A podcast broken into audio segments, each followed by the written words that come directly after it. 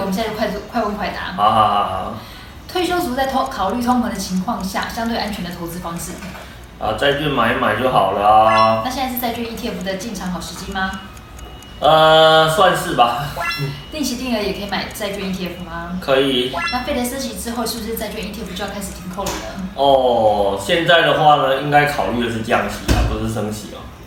哦，好。那如果费德降息之后，是不是债券利息的定期定额就开始停扣了？哦，这个涉及到十几点的部分，我不方便回答。嗯呃，好，有低风险高报酬的组合吗？有啊，诈骗啊。